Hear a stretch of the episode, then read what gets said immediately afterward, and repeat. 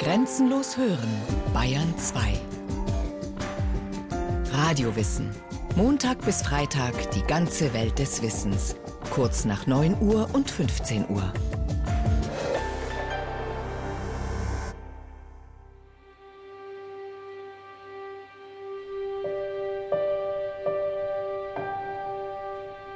Eine Dornröschenfrau. Sie hat eine Dornenhecke um sich aufwachsen lassen. Sie präsentiert ihre Stacheln. Sie kann herb sein. Sie ist abweisend und man kann auch in ihr Inneres nicht schauen. Dornröschen, das Mädchen aus dem Märchen, lebt hinter einer stacheligen Dornenhecke. Nach der Verletzung an einer Spindel liegt es bewegungslos im Turmzimmer des väterlichen Schlosses versunken in einen scheinbar endlosen hundertjährigen Schlaf. Eine Dornröschenfrau lebt sozusagen im Stupor, in der Erstarrung. Sie lässt die Menschen, ganz besonders die Männer, nicht an sich ran. Im Gegenteil.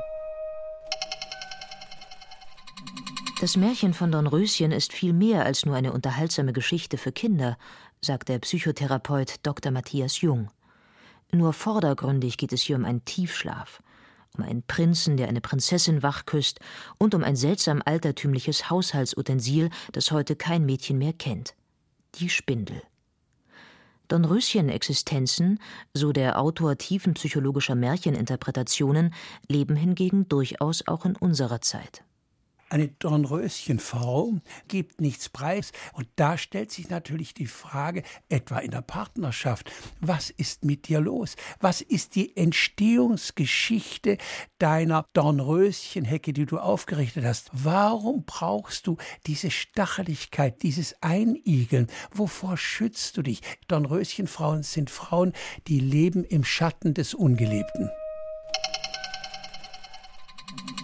Das Märchen von Dornröschen hat eine lange Tradition.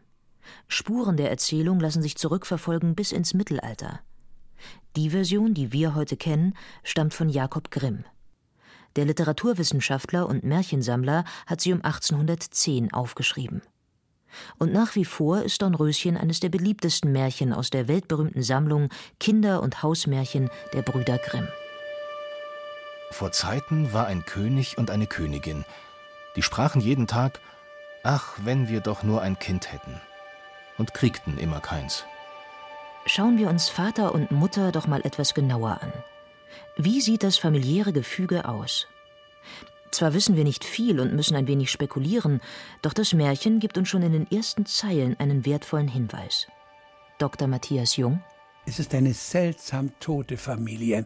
Das Paar, man hat das Gefühl, die haben keinen lebendigen Umgang miteinander. Und es ist auch bezeichnend, wenn man es mal tiefenpsychologisch nimmt, die kriegen lange, lange Zeit, kriegen die kein Kind. Und ich denke, das ist in diesem Fall weder ein gynäkologisches noch ein urologisch-andrologisches Problem. Das hat nichts zu tun mit Fertilität der Frau und mit der Qualität des Spermas des Mannes, sondern äh, dieses Paar ist unfähig, sozusagen ihre Liebe fruchtbar zu machen bis dann ein geheimnisvolles Tier auftaucht und ein Versprechen macht.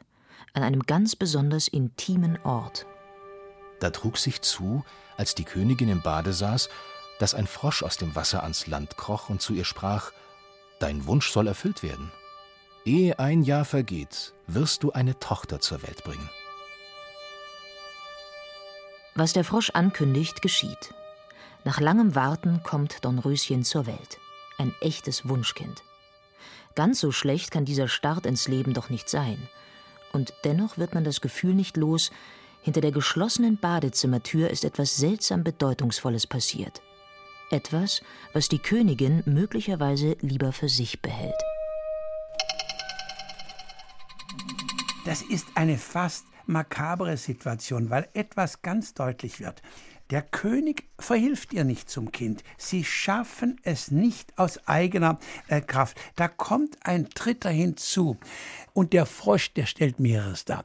Einmal, er hat etwas Glitschiges. Das könnte freudianisch gesprochen, könnte das hinweisen, dass natürlich die Sexualität hat etwas Sekretorisches. Der Schoß der Frau ist feucht und in Erwartung. Weiter, der Frosch bläht sich über das Mehrfache aus. Ein klassisches Sinnbild für den Penis natürlich. Und dann kommt hinzu, Man kriegt die Fantasie nicht los, dass möglicherweise diese Frau die ganz offensichtlich eine schlechte, armselige Sexualität mit ihrem Mann hat, dass sie möglicherweise dieses Kind auch außerhalb der Ehe empfangen hat. Das ist eine eigentümliche Situation.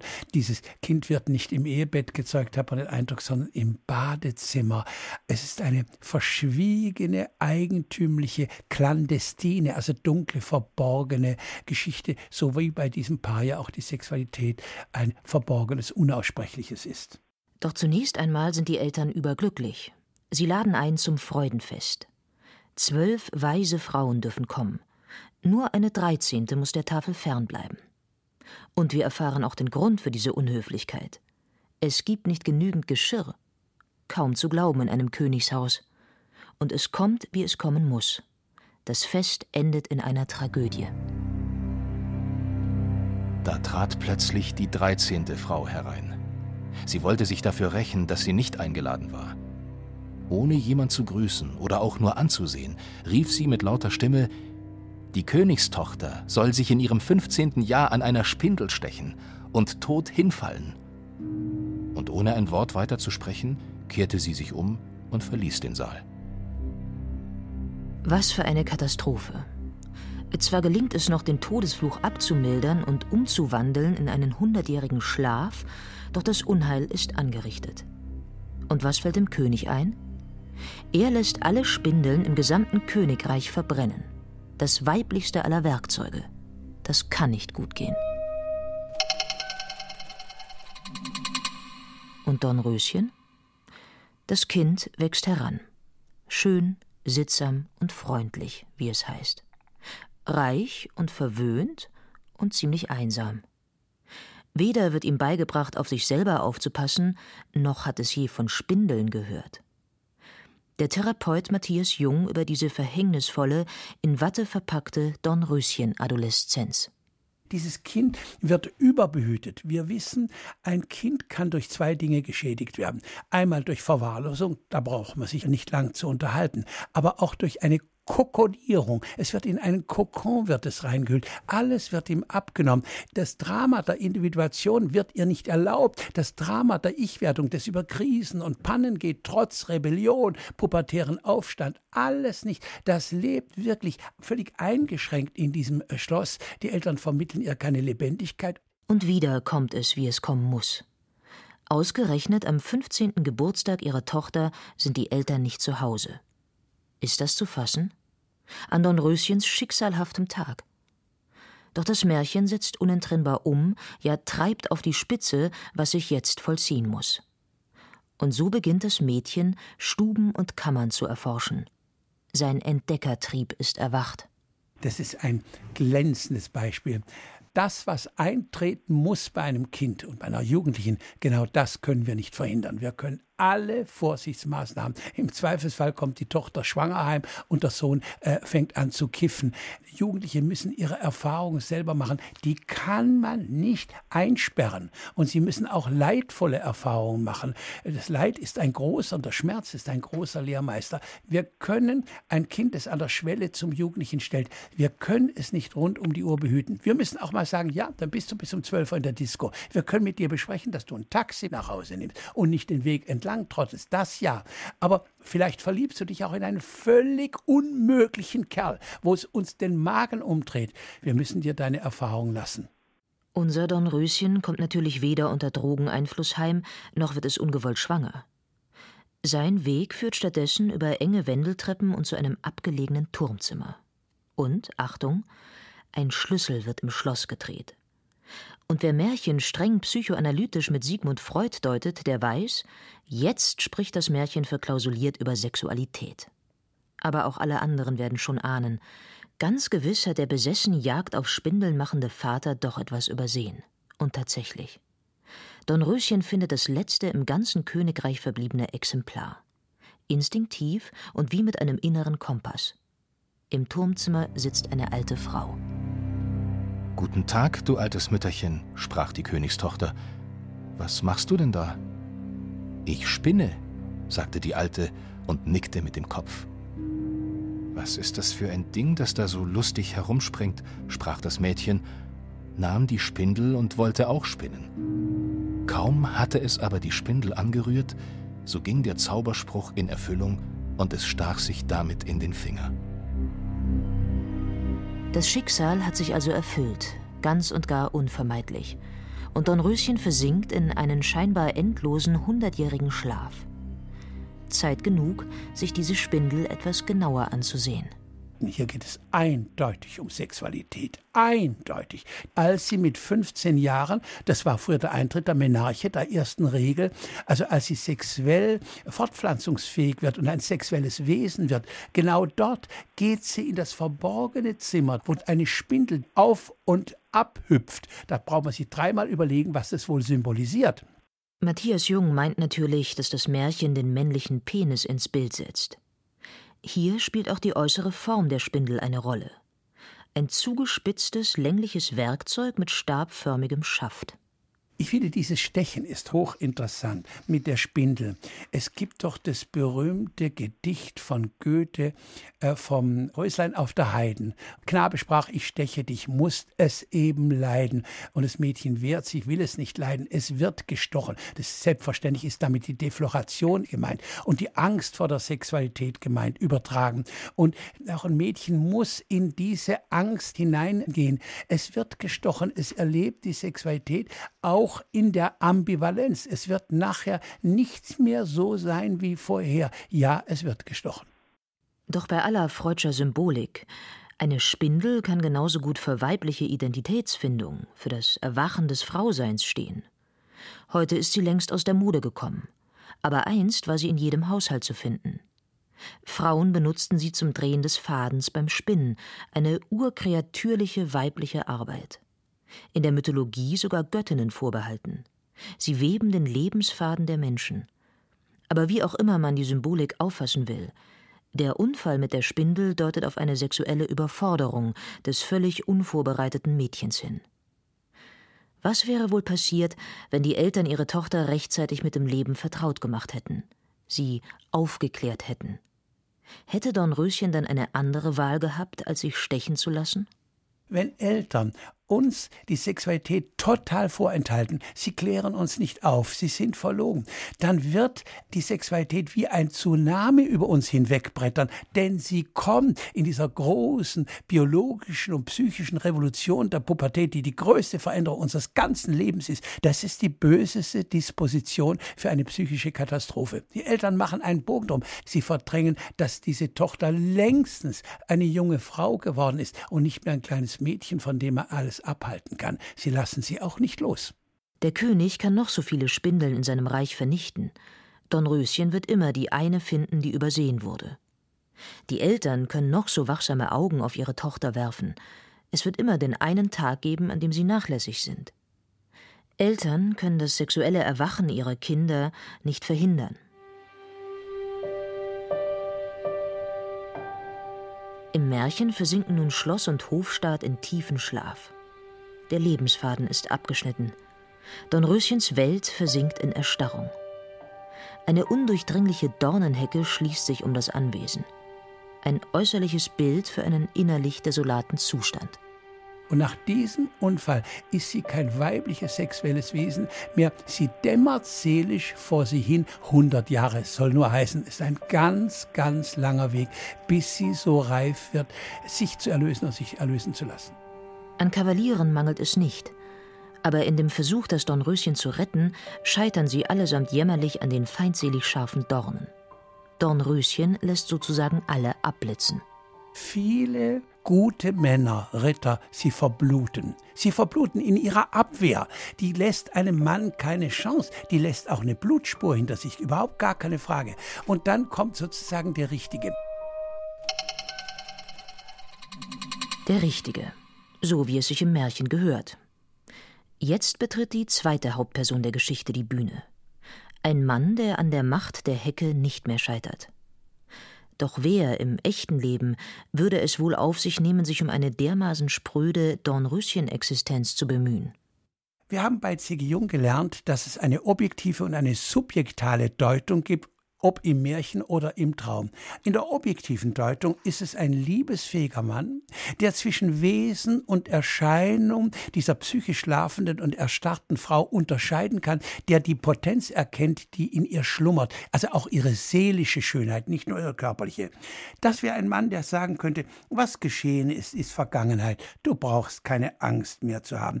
Keiner wird dich je mehr verletzen können, wie du mit 15 oder später verletzt worden bist. Du bist etwas ganz, ganz Wundervolles und Kostbares. Das ist eine tiefe Unterstützung. Der Partner in der Liebe ist uns ein großartiger Entwicklungshelfer. Er spiegelt uns positiv. So viel zur objektiven Deutung. Doch der rettende Prinz ist noch mehr. Der systemische Paartherapeut Dr. Matthias Jung erklärt die zweite Bedeutungsebene dieser Gestalt, die sogenannte subjektive Deutung. C.G. Jung sagt auch, ein Mensch oder eine Personage, ein Tier, das im Märchen auftaucht, kann auch subjektal bedeuten, es sind Kräfte von mir.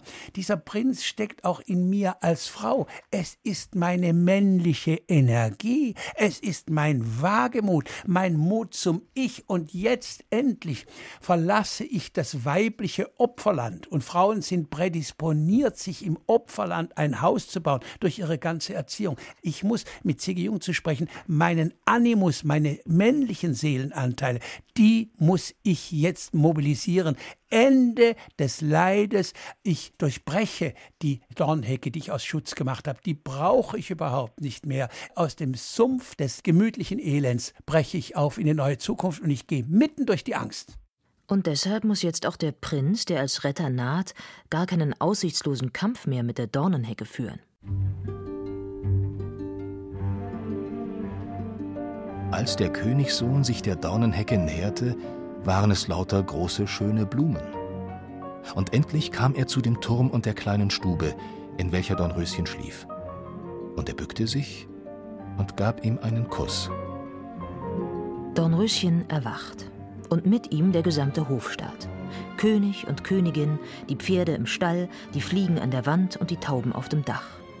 Der Braten wird im Ofen gar und der Koch gibt dem Jungen endlich die vor hundert Jahren in der Luft eingefrorene Ohrfeige. Es kribbelt in allen Gliedern. Das Leben in seiner unendlichen Vielfalt regt sich von neuem. Und was wir nicht vergessen dürfen, Dornröschen ist nicht allein, auch wenn es so scheint hinter der Hecke hundert Jahre lang. Nein, da waren zwölf gute Feen.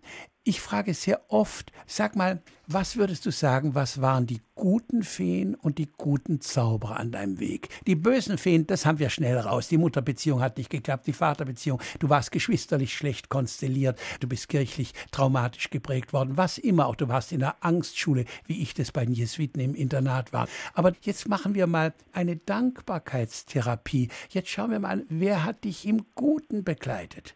Und wenn ich mein eigenes Leben anschaue, da bin ich endlos auch auf gute Frauen gestoßen, angefangen von meiner Mutter, der Tante, die uns aufgezogen hat, der Haushaltsgehilfin, die mich geliebt hat, oder unter den männlichen Instanzen als Scheidungskind, dass mein Doktorvater ein echter Vater für mich geworden ist. Wir haben in der Wissenschaft ein hochkompliziertes Wort, das man manchmal ein bisschen großkotzig sagt, da sprechen wir vom Paradigmenwechsel. Der Paradigmenwechsel heißt nichts anderes, als eine neue Brille aufzusetzen. Das Märchen von Dornröschen erzählt also von viel mehr als nur vom Erwachen der Sexualität. Es geht auch darum, aus der eigenen Dornenhecke herauszukriechen und vom Leben in seiner ganzen Fülle zu kosten, sich vom Leben sozusagen wachküssen zu lassen. Der Mut, sich schlechten Stichwortgebern zu verweigern und den guten Kraftgebern zuzuwenden, gehört ebenso dazu wie eine gesunde Portion Ungehorsam oder schlicht Neugier. Ohne die hätte es schließlich auch Dornröschen nie bis ins Turmzimmer geschafft.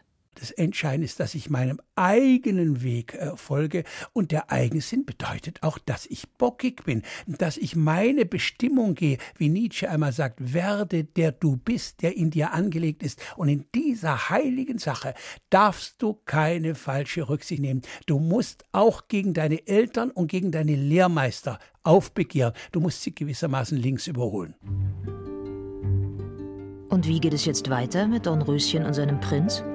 Sie lebten vergnügt bis an ihr Ende. Doch ist damit wirklich alles gesagt? Ist der Weg hier tatsächlich schon zu Ende? Was rät Matthias Jung den Dornröschenfrauen von heute?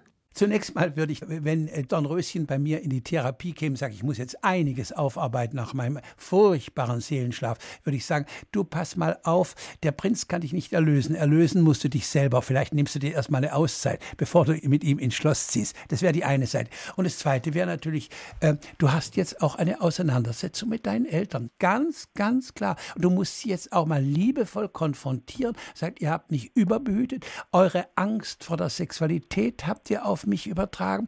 Eure Angst vor der Lebendigkeit, vor der Lebensexploration, vor der Lebensgewinnung. Ihr habt mir auch viel Gutes mitgegeben, das möchte ich auch dann erwähnen. Aber das sollte sie eine gewisse Rücksichtslosigkeit und Souveränität haben. Sie hat die Kraft, mit ihrer Lebensenergie, mit ihrer erwachten Lebensfreude sozusagen bei den Eltern und bei der Umgebung ansteckende Gesundheit zu erzeugen. Dornröschen ist eben nicht mehr tot, die ist aufgewacht. Sie hörten Dornröschen, das Erwachen der Sexualität von Priska Straub. Es sprachen Katja Bürkle und Christian Baumann. Technik Andreas Lucke. Regie Irene Schuck. Eine Sendung von Radio Wissen.